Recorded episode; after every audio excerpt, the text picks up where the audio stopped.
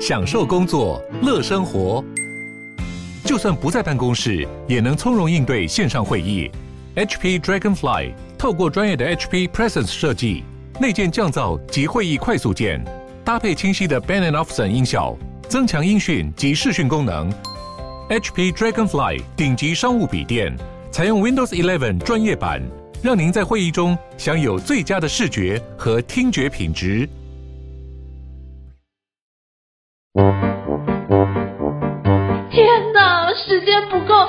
老是做不完，怎么办？别担心，就让高校人生商学院每周陪你充充电，找到方法不抱怨。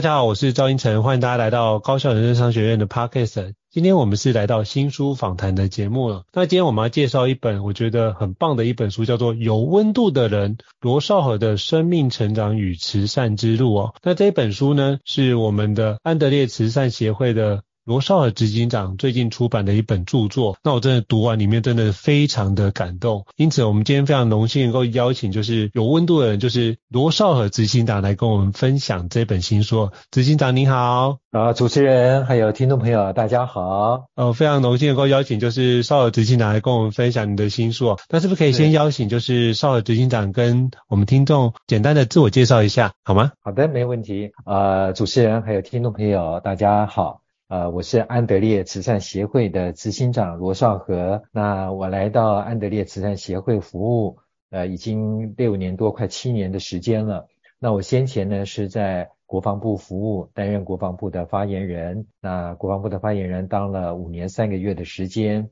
呃，后来因为我觉得就是我想要回馈这个社会，想要帮助许多弱势家庭的孩子，所以呢，我在一百零五年的时候呢。我就毅然决然的从国防部提前退伍下来，来到了安德烈慈善协会啊，做台湾弱势家庭的关怀的工作。好，非常感谢执行长跟我们的分享哦。就是执行长之前是国防部的发言人，而且是非常年轻就已经晋升少将的一个顶尖的军官哦。那有这样的一个愿景跟使命，真的是非常令我佩服。那是不是也可以请教执行长？当初怎么会想要撰写这本有温度的人这本书，是有什么样的契机呢？呃，其实我写这本书哈，我先简单的介绍一下，就是我这本书大概分成三个部分哈。嗯，第一个部分讲的是我成长的过程啊，然后我在军中，就是我当啊这个刚刚毕业，在在部队里面担任排长，担任连营副长的这部队的这段的经历哈。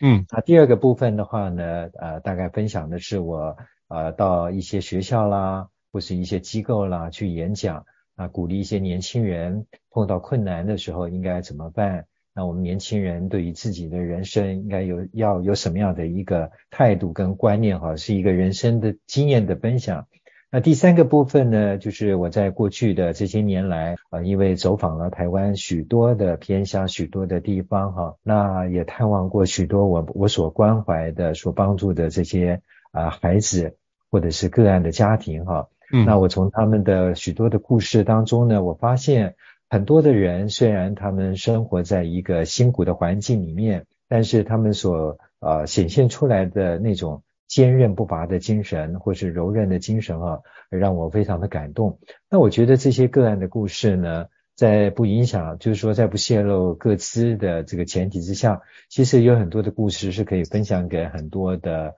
啊，这个阅听众哈，让大家了解，也可以鼓励那些在困境当中的人。所以呃，就呃再加上就是我的朋友啊，这个吴家德啊，这个吴总经理，他也很鼓励我，他觉得就是我成长的过程经历过很多的困难哈，也非常的不简单。那有着有这些人生的这个阅历，其实可以把它分享出来，能够帮助很多的人。所以就这样子，我就在。两年多前啊，我就开始就着手写这本书，那也花了两年多的时间。好不容易把它完成了。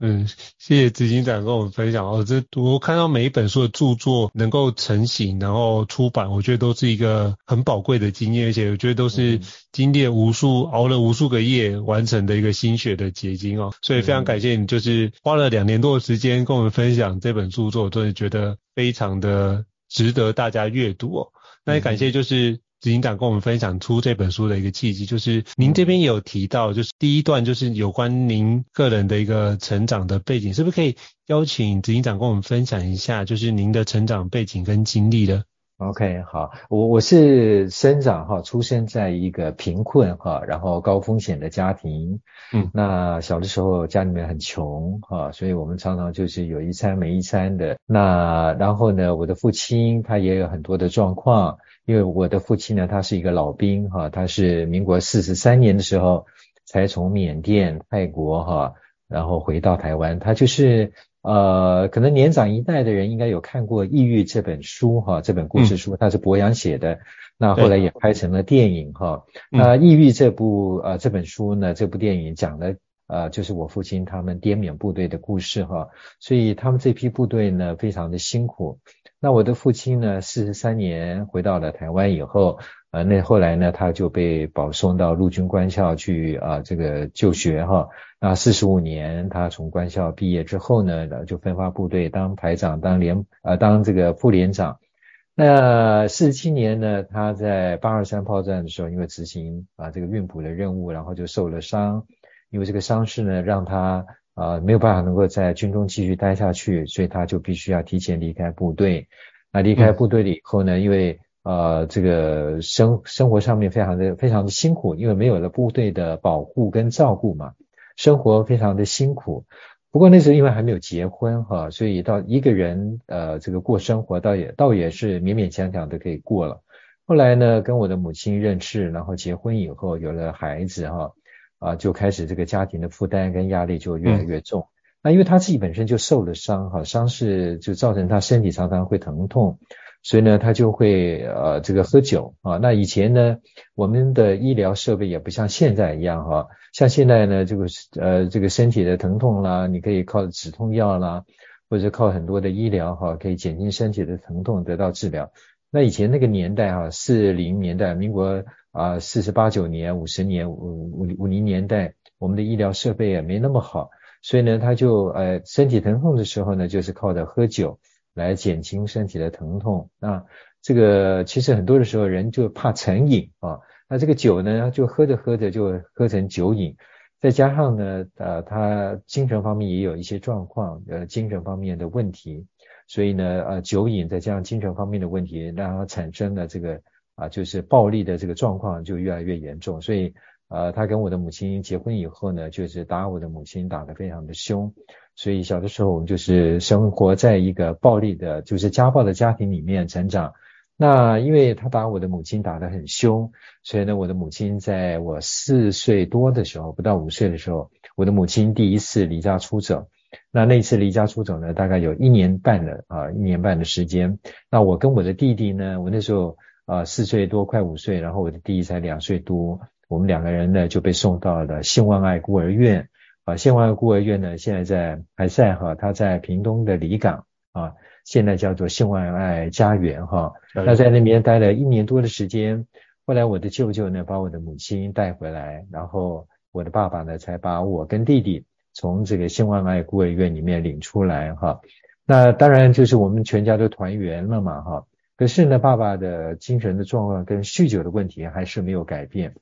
那有一，呃，后来我们就搬回到美浓哈。那有一天呢，我爸爸他又啊，这个喝了酒以后，然后呢情绪失控，就拿了开山刀，就把我的妈妈砍伤了哈。那这一次呢，妈妈的伤势就比较比较严重，所以呢，妈妈在邻居的帮助之下，又逃离了我们的家。那这一逃呢，就逃了七年多的时间。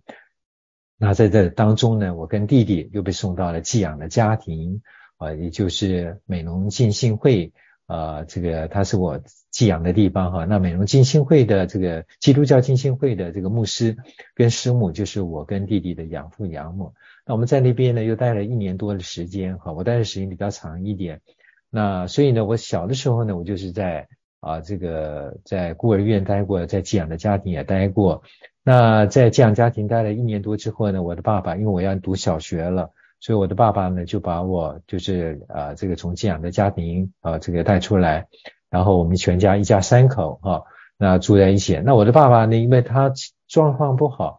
再加上他没有很好的谋生的能力，所以小的时候我们的家就非常的穷困哈、常常就是。啊，这个这个吃的非常的简陋，啊，甚至有的时候也没得吃哈。那在这种辛苦的家里面的家庭里面，呃，成长，那一直到我十八岁读军校啊，我才真正体会到这个就吃饱的这种滋味哈。所以我们呢，蛮蛮能够就是说，从这个成长的过程当中，蛮能够体会到啊，这种呃这个弱势哈，就穷困家庭的孩子他们的。他们的那种感受哈，那再加上就是我父亲他的状况，因为我的父亲呢，他有酗酒的问题，有家暴的问题，有精神疾病的问题，所以呢，我们家是一个高风险的家庭哈。那我在这成长的过程当中，当然从父亲的身上也这个受过许多的这个伤害跟这个痛苦的压力哈，所以呢，我也蛮能够体会到，就是有许多高风险家庭的孩子。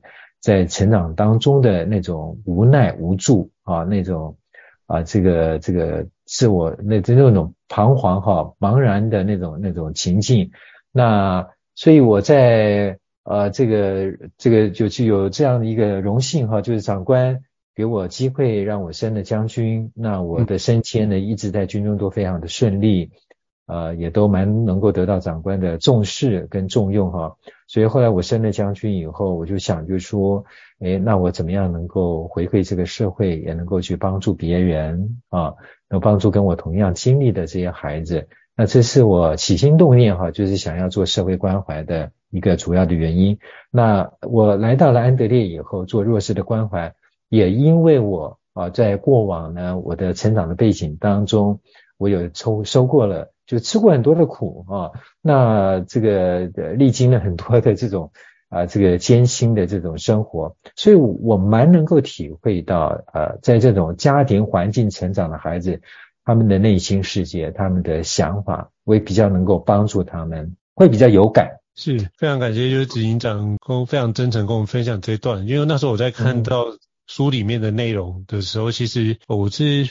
非常的。心疼的状态，在看完那一段的历程哦，那我真的觉得就是。执行长真的是非常的，我真的觉得非常的敬佩执行长，在于呃，因为我们之前类似的经历，所以我们成长了之后，我们就不要把这样的经历再复制给其他人，让其他人遭受一样的一个状态。然后当心有余力的时候，我们可以把我们的相关的一个关心或者是那个关爱可以放大去照顾其他的人。我真的由衷的去佩服执行长的做法跟胸襟跟你的信念。所以那时候就是因为就看到您的新书上。是嘛？那所以就赶快请教吴家的老师，是不是能够跟您这边联系？那我也知道，就是非营利组织的区块也需要很多的资源，嗯、因为很多都是弱势的家庭，嗯、所以想说也想趁趁这个机会，就是请执行长来分享，也希望让各位听众可以听完之后发觉，那、嗯、其实我们遇到的一些困难跟处境，其实是都可以跨越的。我相信执行长这本书，我在里面读到很多的困境跟困难，都可以用更多的方式去跨越。跨越之后，发觉我们就也跟着成长。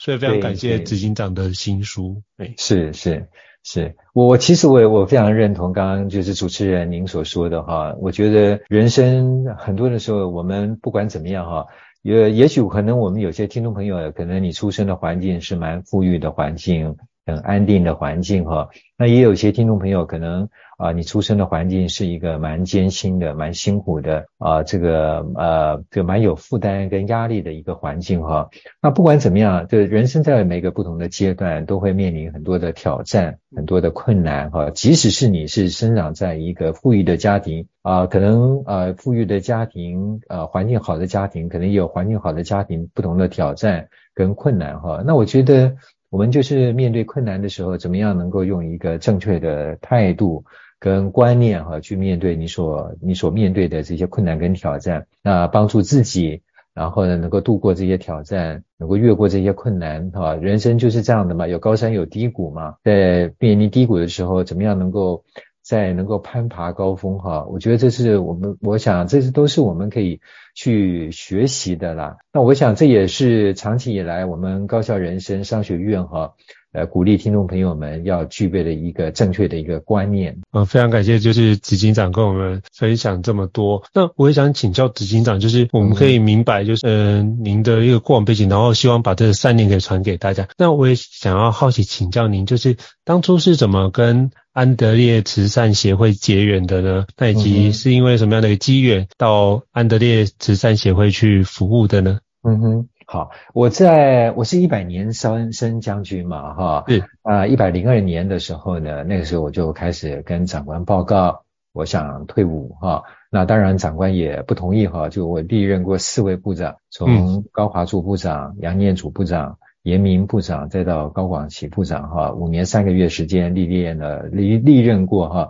就是四位部长哈。那当然长官他们也希望就是说我还年轻啊，不要那么早退伍，所以也也没有同意我退伍哈。那我到了一百零五年啊，一百零五年的五月十五号才正式的获准哈退伍。那因为我本来就是想要做弱势关怀的工作哈，所以在退伍之后呢，呃，这个长官本来也要安排我工作，那我都一一的婉谢了。那也有一些机会可以到民间的企业啊、或是地方政府来服务哈，或者是其他的这个单位哈，那这个的机构，那当然我都因为我心里面的念头跟想法就是想要做弱势关怀。所以呢，我就一一的婉婉婉婉谢了，谢谢谢谢这些啊，不管我的长官或者是一些企业界的这个大老板们哈，对我的爱护哈，那我就选择到非盈利的组织。那当然非盈利的组织很多哈，那曾经也有大的呃，就是比较大的啊，这个历史比较悠久的非盈利的组织也曾经有找过我，但是我觉得哈，就是因为我自己是出生在一个贫困弱势高风险的家庭。所以我对这个啊，就是说弱势家庭的这个，就是说这个关怀的工作哈，我有我自己亲身的这个体验，那我有我自己的一些想法。那我觉得就是比较大的社会的机构呢，可能他们。呃，很多的制度啦、做法啦，也大概都已经成型了。嗯，那也不见得就是我的想法，也不见得能够推动哈。所以呢，我就我就呃我就没有去，我就没有答应，我就没有去。那安德烈慈善协会那时候的创办人呢，他是一个牧师。啊，那他有找我哈，他就希望我能帮忙。安德烈那时候才刚刚创立没几年哈，是一个默默默默无名的一个一个小型的慈善机构啊。那可能很多人听都没听过哈。诶，那我觉得就是说，哎，我蛮适合的哈，因为我有我的一些想法。那所以呢，我就答应了这位创办人哈，这位牧师，然后来 来到安德烈，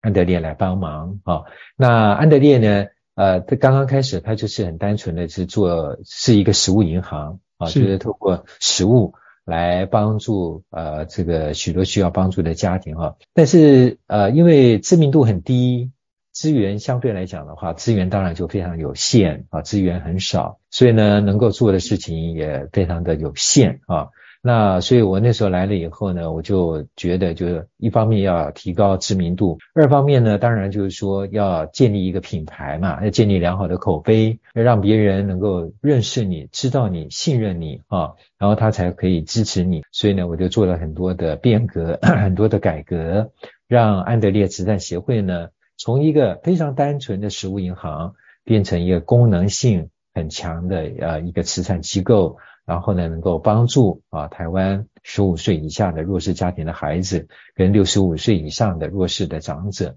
那这个大致上就是我来到安德烈的经过。那当然这些年来，我们有很多的啊这个作为哈。那我不晓得就是主持人。呃，或者听众朋友想不想听一听看，就是我们现在到我们现在做了哪些事情？当然好啊，就是非常欢迎执行长跟我们介绍一下。这样子哈，好啊，我我想利用这个机会哈，可能有很多的听众朋友也许不尽然还不尽然了解安德烈慈善协会哈。呃，我们其实在呃在这个如果说我们上 Google 去搜寻的话呢，可能你打安德烈食物银行的笔数哈，可能会比安德烈慈善协会会来的多哈。就是我们做食物银行的部分是比较。比较能够被一般人所认识哈，但是我们这个食物银行呢，做的跟很多的食物银行又特别的不一样哈，就是我们做客制化啊，在全台湾全台湾呢有两百多家的食物银行哈，这个大大小小食物银行加一加大概有两百五十五家啊。那全世界当然不计其数哈。那安德烈呢是全世界全台湾食物银行里面唯一哈做客制化的食物银行啊。很多人就很好奇，就是说诶这个做实物银行已经是比一般的这个慈善机构还要有负担有压力哈。因为一般的慈善机构呢，也许我们就是比如说给给这个定期的给钱呐、啊，给生活费啦、慰助金啦、急难救助金呐，哈，那就是用使用是比较直接的这种帮助的方式。是。那实物银行呢，会涉及到就是实物的获得。食物的保存、食物的管理跟运用，哈，所以它是比较复杂，也比较麻烦一些。所以为什么台湾会有呃一万多家、将近两万家的慈善机构、非营利的非营利的组织加一加，大概也有五六万五六万家哈。那慈善机构的话呢，将近两万家哈。那为什么吃做食物银行会那么少的原因，就是因为做食物银行的确是比较难做哈。那你要把它做，又要把它做客制化，那困难度就更大。那我会想要做克制化的原因呢，其实就是两个原因哈，就两个背景。第一个背景呢，是我在国防部当发言人的时候，因为我们部队常常要救灾啊，哈，就是你只要哪个地方有发生重大的事故啦、灾情啦，我们部队都要去救灾。那我们台湾人呢都很有爱心哈，只要哪知道就有哪个地方有状况、有问题、有灾难，大家在第一时间呢就会想要把身边哈、手边有的资源赶快去帮助别人哈。所以呢，很多时候我们大概不会在第一时间就不会去想想很多那个地方灾民或者是难民哈，现在需要的是什么东西啊？所以东西就往那边送。那我我每一次就是我会常常会陪着部长啊去视导我们的救灾的部队哈。那我常常到了救灾部队附近，我们常常看到有很多的物资呢就浪费在那边，因为可能灾民用不到啊，闲置了东西就闲置在那边就用不到。所以呢，这个是给我的第一个感觉哈，就我们台湾人都很有爱心，可是呢，我们比较不会有那种就是管理的那种概念哈。那这是第一个，第二个呢，就一百零五年啊，一百零五年我到了安德烈以以后呢，就是呃有一天我跟我的社工啊去探望一个单亲的家庭，这个是一个单亲的妈妈，很辛苦的带着两个孩子哈。那这个呃最小的孩子老二呢才一岁多哈。那我们到这个家庭的时候呢，就看到哎，在这个哎茶几上面哈，就是有好几罐的奶粉哈。那我再仔细一看，这个奶粉好像都没有开封、没有拆封、没有用过哈。那我就问这妈妈，哎，我说家里面的奶粉那么多罐哈，这些奶粉都是人家的爱心嘛，因为有有一个哈慈善单位在关怀他们。那我说你这个奶粉好像都没有用啊，是不是太多了啦哈？这样变成浪费了哈，资源浪费。那这个妈妈告诉我，她说。还有执行执行长，他说因为这个奶粉我的孩子不能喝哈。那我我我不我想听众朋友就是说，如果说你当爸爸妈妈的，你应该能够体会我所说的哈，就是他的孩子不能喝，因为他的孩子体质身体有状况，不能喝这个奶粉，不能喝这个品牌的奶粉。那我就问他，我说那你的孩子不能喝这个奶粉的话，你有没有反映给那个帮助你的单位哈，就请他们呃提供你的孩子可以喝的奶粉给你哈。那他说我有反映了。但是他们说，他们就只有这个品牌的奶粉，他没有办法能够提供他所需要的奶粉哈。也许他的需要的奶粉可能是特殊特殊配方的奶粉，或者是呢，给针对他的孩子的身体的状况啊，这个这个这个不不同的这种奶粉哈。那那我我那时候就讲，就是说，哎呀，呃，大家都很有很有爱心，愿意来帮助别人，可是我们给他的东西，他他他他没办法用。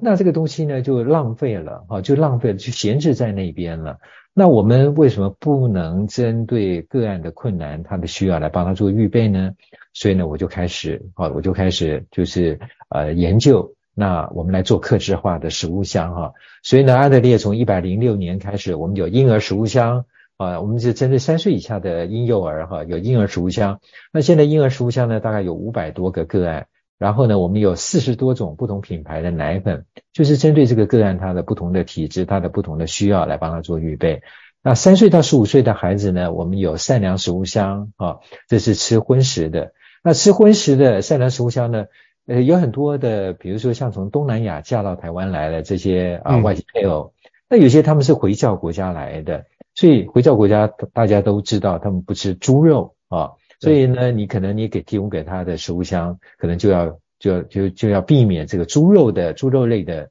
啊这些这个肉制品哈。那那有些家庭呢是不吃牛肉的啊，那你也要避免放牛肉的这个这个食材啊食物。那这这是这个这个善良食物箱就是吃荤食的。那我们还有一些家庭吃素的啊，所以呢我又有素食的食物箱啊。那然后呢，我们有帮助的孩子呢，有些得了重症。或者是罕见疾病啊，比如说像重度脑麻啦，他根本已经没有办法能够正常的吃喝，他肯定要用鼻胃管来灌食啊。那这些孩子或者是这些受照顾需要帮助的人呢，他可能喝的都是那种呃流质的啊，就是灌食的东西。那这些东西都很昂贵啊，高蛋白的营养补充品都很昂贵。所以呢，我们有第四种的食物箱叫做专案食物箱。那有些人呢，他可能尿布的使用量很大啊，比如说哎他。这个这个案家告诉我们，就是说他需要的是尿布跟尿片啊，因为这个尿布跟尿片使用量非常的大，那我们就可以为他专门预备尿布跟尿片啊。那这是我们第四种食物箱。那第四第五种食物箱呢，就是长青食物箱，因为我们还照顾六十五岁以上的弱势家庭的长者。嗯、那有很多的长者呢，六十五岁以上，他的牙口可能也不好了哈，牙齿可能不好。所以比较坚硬的东西，它可能也没有办法，所以我们都希望提供的就比较软烂的哈，那高高呃这个低糖低钠的物质哈，来帮助这些年长者。所以我们平常呢就有这五种不同的食物箱。那过年农历过年的时候，我们还有年菜食物箱，我们就是针对个案不同的困难、不同的需要来帮他做预备，所以非常贴心，也非常的温馨哈。那也因为这样子做客制化的食物箱，所以呢可以。很就是很贴实的、很贴近的去帮助到许多不同个案的家庭哈。那也有曾经有人问过我哈，就说那你们做客制化的食物箱，然后呢，你们现在帮助的个案有五千多，因为像我们现在帮助的个案有五千七百三十三个哈，嗯，那这个家庭哈，那帮助的个案那么多，那会不会弄乱呢？其实我们也是用我我是把这个部队的后勤后勤管理的概念哈，企业管理的概念导入到我们安德烈来。所以我们的整个的后台的管理呢，做得非常非常的好。就哪一个个案呢，他是吃什么啊？然后呢，我们在配送这些食物箱的时候，就完全就是非常的正确的，绝对不会有任何的问题。这大致上就是我们协会的呃这个安德烈的运作。那我们除了透过食物箱以外，我们还有急难救助金，嗯，可以提供啊这个短中长期的这个援助。啊，然后我们还有奖学金啊，我们也帮助了很多优秀的孩子，所以安德烈现在是一个功能性蛮强的一个慈善机构，这大致上就是我们协会的运作。哇，真的非常感谢，就是执行长这么仔细又详尽的让我们知道目前安德烈食物银行的一个基金会的一个运作的一个方式哦，不只是客制化的一个食物银行，还这么多食物箱都把它展开且根据他的需求去做规划，我真的就真的觉得非常非常敬佩，就是各位所做的一个的努力哦，真的非常非常佩服。那我觉得这么多的一个区块，那刚刚执行长在我们在就是开始。那个访谈之前也讨论到，就是其实在募款这件事情也是非常需要大家大众的社会大众的支持哦，因为疫情的这两年期间，其实在募款上也遇到了很多的挑战，是不是可以邀请执行长跟我们分享一下？是是是，刚刚主持人提到了哈，疫情的确是带给我们这种中小型的慈善机构、非非盈利的组织哈，蛮大的挑战哈。那我们去年跟前年哈，尤其去年跟前年呃有两波疫情比较严重的时候。嗯其实我们整个的捐款都会受到影响哈。那因为我们是一个非非盈利的组织，然后呃我的背后呢也没有什么大的企业啦或者财团在支持哈，所以呢我们靠的大部分哈大概都是靠社会大众小额的捐款哈。那小额的捐款对我们来讲就非常的重要啊。那可是呢在过去这段时间因为疫情影响，所以有很多人的小额捐款也连带的也会受到影响。比如说，我曾经碰到好几个捐款者哈，他也许他可能定期定额的每个月固定捐一千块钱啦，六百块钱啦，那可是呢，他的收入受到影响了，他就会打电话来说，哎，因为我现在工作受到影响，我是不是可以暂停哈，暂停这个捐款，或者是我可不可以降低这个呃这个金额哈？非常的可爱哈，就是他自己本身受到影响，可是呢，他还是会想要继续能够呃做关怀别人。做善事哈，那只是呃，他可能也许力量可能没有那么大。那就我觉得从许多的这个就是捐款者他们的这种爱心跟善心里面，也让我看到了人性的呃温暖哈。所以呃，我们也非常的希望，非常的期盼啊、呃，社会大众如果说您有感动。那您也能力也所及的话呢，其实可以多关怀一些就是慈善的机构。那当然就是找一个真正有在做做事情的哈，我觉得这也非常的重要。因为有的时候也我们很有爱心，但是我们也不希望就是我们的爱心被骗了，或者是这个被滥用了哈。所以安德烈在这个部分呢，我们是非常的非常的严谨。那我是委请资诚会计师事务所哈。作为我们的这个财务的稽核，所以资诚会计师事务所呢，他们的会计师每每一年哈，他们在不固定的时间哈，都会来我们做来我们协会做这个我们整个财务的这个啊这个检查哈，看看我们整个的收支是不是符合相关的规定啊。那我想就是我们是用一个最严谨的态度啊来面对。所有支持我们的人，所有捐款的所有的这个捐款者，那当然听众朋友也可以透过除了捐款支持以外，也可以透过捐赠物资哈。那捐赠物资的话呢，我们现在安德烈我们所提供的物资呢，都是常温可保存的食物。那我们对于这个效期呢也非常的重视，所以呢，就是捐赠给我们的物资呢，就体积不要太大啊，然后呢，这个最起码效期能够六个月以上。那也有听众朋友曾经问说，那比较需要的是什么呢？我们比较需要的，也许可能就是两公斤装真两公斤真空包装的白米啦，或者是呃两百公克到三百公克的直面条哈，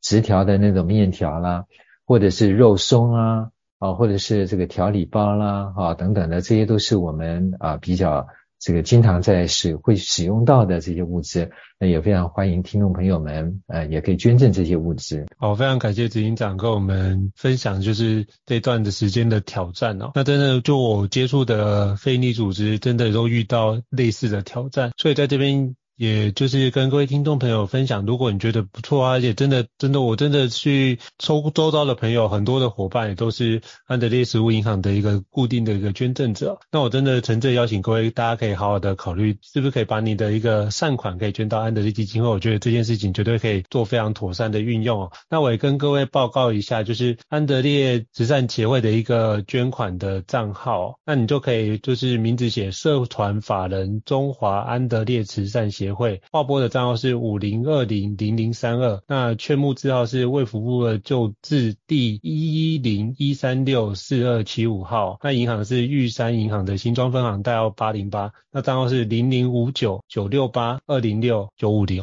我到时候会把这相关的资讯放在这节 podcast 的单位，提供给各位那个伙伴或听众，如果。相关的一个资源也欢迎可以捐款给安德烈的那个食物银行。那最后也想要跟执行长请教，就是、嗯、呃，执行长刚提到就是捐款，比如说像白米啊、面条啊或者肉松调理包都都蛮适合的一个方式，至少保存期限六个月嘛，对不对？嗯嗯嗯，对对对，因为我们希望就是效期尽量能够久一点。是是是，效期尽量久一点，让大家可以有比较充裕的时间去做，不管是派送或是使用者也可以用更长的时间可以做保存。对对对，我在网站上也有看到一个特别的方案，就是只要啊，如果这部分。捐款八百块支持，就是植物银行做那个脆弱家庭儿少的援助计划，就是基本上就是协会会赠送就是执行长的这本新书《有温度的人》跟一本惯用的日志给他，是，这样吗？对对对。那是不是邀请执行长跟我们分享一下？好的，这是我们的一项，就是我们在过上个月开始我们推的一个专案哈，专案的活动。也就是说，听众朋友，只要您捐八百块钱哈，那我就会送您一本书，我就是我写的这本书《有温度的人》哈，那还有一本笔记本哈，那那我也特别跟听众朋友们来说明，就是说我这本书的版税所得哈，我全部都捐给安德烈哈。那作为弱势家庭的关怀使用，那首刷的版税啊，二十万两千八百五十块钱，我已经全部都捐出来了哈。所以呃，这个八百块钱，也许对我们呃许多人来讲呢，可能呃不是一个很困难的事情哈。那八百块钱，你可以得到一本书，然后还有一个笔笔记本，蛮漂亮的笔记本哈。然后你又可以做善事啊，可以帮助很多的人，我觉得这是一个很有意义的事情。所以非常欢迎听众朋友们可以支持我们这一项专案的活动哈。那您可以上我们的安德烈的官网，或者是我们的粉丝专业啊，我们上面呢都会有相关的资讯可以提供给听众朋友们啊做运用。好，非常感谢执行长的分享。那诚挚的邀请大家，我到时候也会把这个连接贴在 Podcast 栏位之内，来提供给大家参考。那最后也想请教，就是执行长，哎，那最近还有什么样的一个新书分享会的资讯吗？还是有没有演讲资讯，是不是可以提供给我们参考一下？那再就是想跟您请教，就是那如果听众有听众听完这一集觉得很棒，或是买了您的书觉得很感动，想要到就是。安德烈慈善协会来当志工服务的话，他可以怎么申请呢？嗯、好的，好，好，那我的新书的签名会哈，已经办过台南、台中哈、嗯，那已经办过两场了。那当然还有其他零零星星的。那未来呢？呃，我在呃新竹、高雄跟台北哈，会再办三场的签书会。呃，新竹场呢是三月四号，在新竹呃安德烈慈善协会的新竹办事处哈。啊，地址呢是新竹市东区林森路两百三十一号 B one 哈，就地下一楼。那这是三月四号，三月十八号呢是在高雄哈，那是在高雄前镇区林森四路一百八十九号七楼哈。那这是高雄场。三三月二十五号呢是台北场哈，在台北市的中正区同安街一百零七号二楼啊，也就是济州湾。文学森林啊，文学森林。那我这是我们三场比较正式的，那也非常欢迎啊，听众朋友，如果说您要现场来签名的话，要我签现场签名的话呢，您都可以在不同的时间哈，在不同的地方可以参加我们的签书会。那另外主持人刚刚所提到的，如果听众朋友们您想要参与我们的志工服务的话呢，啊，我们相关的资讯哈，都会公布在我们的啊官网或者是我们的粉丝专业。那另外呢，您也可以加入我们的 Line at 啊，就是我们的 Line 哈，我们的 Line Line at 上面呢，我们也会有相关的这个资讯哈。那我们在台北哈，台北台呃在新庄哈，台北我们北部的话就是在新庄这边有我们啊这个食物银行的总部，那我们这边也会有志工服务。另外呢，我们在台中、台南、高雄三个办事处也会有志工服务哈。所以，听众朋友，您可以根据就是您所在的这个地区，您可以参加我们啊这个不同地方的志工服务，那都可以跟我们啊各个办事处来联系。那办事处的资讯啊，相关的资讯、地址、电话啦，您都可以上我们的官网来查询。好，非常感谢执行长跟我分享，我也把这些资讯都放到就是栏位上，提供给各位听众做个参考。今天非常非常感谢执行长莅临高效人生商学院跟我们做这么多精彩而且感人的分享，我自己听的是收获满满哦。那也希望如果各位听众觉得高效人生商学院不错的话，也欢迎在平台上面给我们五星按赞，你的支持也是对我们来说是很大的一个肯定哦。那如果想听的好说的话，也欢迎留言让我们知道，我们在后续来帮各位的听众做后续的准备啊。最后，诚挚的谢谢执行长的莅临，谢谢您，我们下次见，谢谢，谢谢，谢谢，谢谢主持人，谢谢，谢谢您，听众朋友，谢谢，谢谢，拜拜，拜拜。高效人生商学院，掌握人生选择权。